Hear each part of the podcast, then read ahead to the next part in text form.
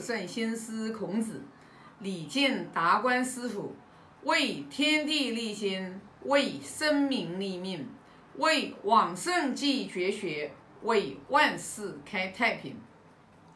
今天我们学习第四章，我读一下：曾子有疾，孟敬子问之。曾子言曰：“鸟之将死，其鸣也哀；人之将死，其言也善。君子所贵乎道者三：动容貌，思远暴慢矣；正颜色，思近信矣；出辞器，思远必备矣。边斗之事，则有失存。”这里呢讲的是 上一章也讲了曾子有疾嘛，这一章还是讲的是曾子有疾。就是曾子的病还不轻啊，很很很严重。然后呢，孟敬子呢，他就是过来就是看望这个就是曾子。那么曾子就是他给他讲了一个临终之言啊。那么一般的人的话，就是临终之言讲的肯定都是肺腑之言、真诚之言。曾子就讲了：“鸟之将死，其鸣也哀；人之将死，其言也善。”就是鸟鸟要过。鸟要过世的时候啊，它的哀声是很哀鸣的，它的叫声很哀鸣。那人要死的时候，讲的都是讲的话都是真话啊。人要死的时候哪有骂人的呀？人要死的时候讲的肯定就是真正的是后悔呀、忏悔呀，都讲好话，对不对？那这里呢，就是曾子的话，就是给孟敬子讲的，就是君子人，他平时。日常与人交往，他有三个最重要的啊，就是行道的方法，就是什么呢？第一个就是动容貌，就是我们与人讲话呀，对吧？你只只要一讲话，你就要动容貌，对吧？那你动容貌的时候，你是什么样的一种态度，对吧？你对别人态度是和颜悦色。你对别人态度是恭敬有礼，还是你你对别人嚣张跋扈？你是颐指气使，还是啊目中无人？哎，你是一种什么样的态度？对吧？如果你动容貌，你是很谦逊、恭逊、随随和，那你自然而然的话，你就思远暴慢矣，你就别人对你的这种啊。侮辱别人对你的这种傲慢，别人对你的这种就是暴力这种行为，都会离你很远很远。那我们这里的话，你看啊，这里我就讲了一个故事，而不是故事，是真实的哟，是去年还不知道是前年发生的。我相信大家肯定也有看到过那个新闻，就是在湖北好像是哪一个县哪一个地方，就是一个人去吃面，然后呢，那个面涨价了。然后呢，它涨价了之后呢，那个老板的话也不会讲话，意思就是你吃不死起你就不用吃，反正就是总之嘛，发生了这种动容貌的时候，那个脸色，然后那个语气，那个口气，然后肯定就是不好嘛。最后说那个吃面的那个人说拿了一把刀，把那个老板的头剁下来，然后放在门口的垃圾桶里面。我相信这个新闻大家都有看到。哎呦，真的，你说人怎么可以这样子？真是的，太恐怖了，知道吧？所以呢，你我们就想想看，当然这个是真的是特别恐怖的这种事情啊。那就就就说明什么？我们动容貌的时候，我们与人说话的语气、语口气、态度、语义与言语，非常非常的重要的嘛啊。那么正颜色，西尽四尽信矣。正颜色就是。啊，就是很庄重，因为什么事情你遇到不同的场合，你应该如何与人去交往，应该与如何去与人去交流，对吧？比如举个例子，对吧？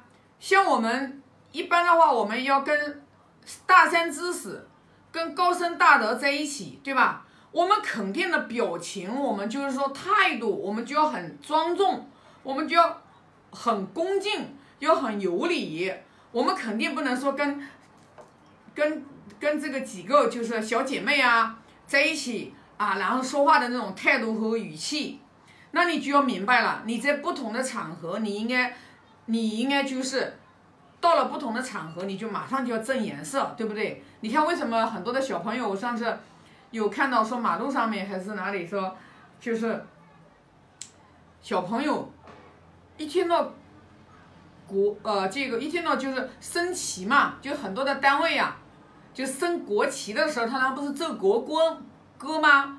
哎，那小朋友一一听到说哎，这个耳朵里面一听到那个国歌的这个这个这个乐曲响起，哎，马上就站在那里不动，表情就非常的这种庄重。哎，你看这孩子小的时候他就知道啊正颜色，对不对？那像包括我们跟孩子交往也是一样的，自己家里的孩子，对吧？平时讲话有平时的态度，那真正在谈一些正儿八经的事情的时候，那肯定就是要正好颜色，对吧？那这个就是要靠我们自己去把握的这个度，包括出瓷器，这个出瓷器啊，真的也是很重要的。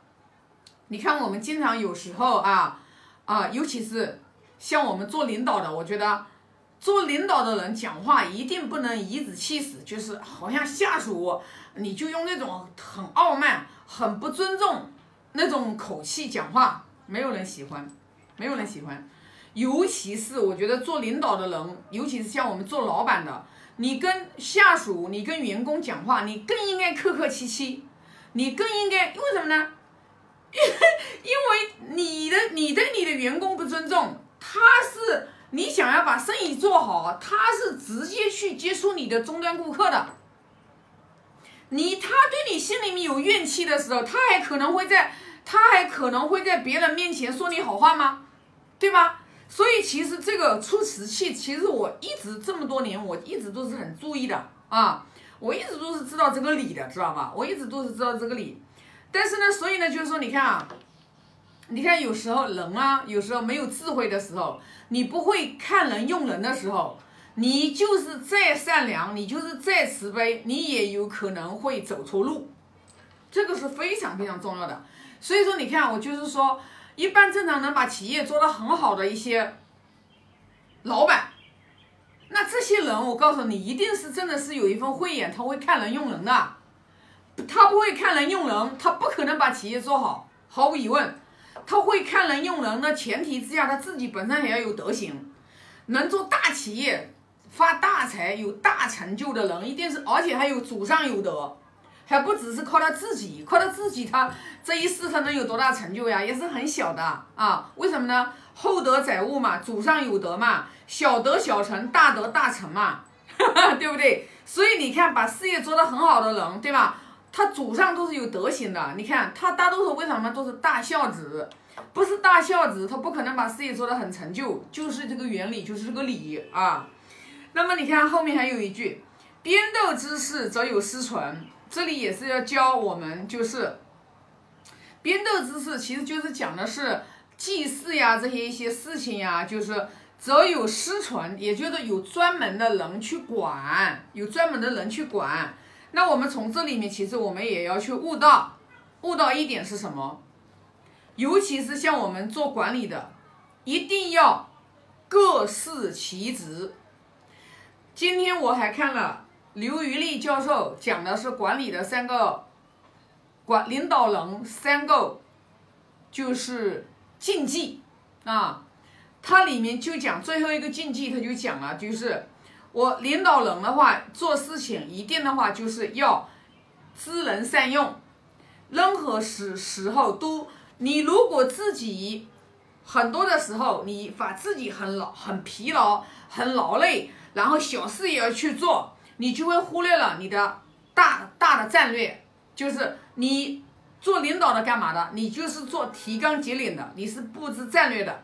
如果你把你的太多精力，然后的话去做了一些小事，你完全可以各司其职，交给下属去干的事情，你自己亲自去做了，你的脑袋一天到晚忙的，根本没有思考的时间，你就战略上面你就会出错，你战略上面一出错的时候，你就有可能真的是你这个企业就很危险，所以说就是什么呢？越是做领导的位置越高的人。一定要让自己脑袋瓜子清醒，一定要让自己的话多什任何只要不是自己本职工作之类的事情的，千万不要去做啊！更不能说什么事情的话，哎，都要都要冲到第一线去。你冲到第一线去，你还怎么样让你的员工成长呢？对吧？就像我今年二零二一年，二零二一年过完年以后，我就做了一个重大的决策，就是说，因为我们下面的加盟店老板特别多啊，光指望我一个人，我是没有办法把这个企业运作好的。我是一直都知道的，所以就是为什么我们二零一八年那个时候，我就分了三个区域，售前、售中、售后，啊，我就是放权下去嘛。后来让他们干了三个月以后，我发现不行，他们根本没有那个能力。他们干着干着干着干，把好多的干店都干死掉了，知道吧？然后我又把他们那个收回来了。那二零二一年呢，我就是现在的团队人员都比较稳定，而且人又比较都是比较真正是在干事的啊，而且是比较务实的。所以呢，我就让他们自己去对接行程，因为已经经过了三年的沉淀。你走过的地方，你的行程还需要我啊，这个总经理给你安排，就说明你永远得不到成长。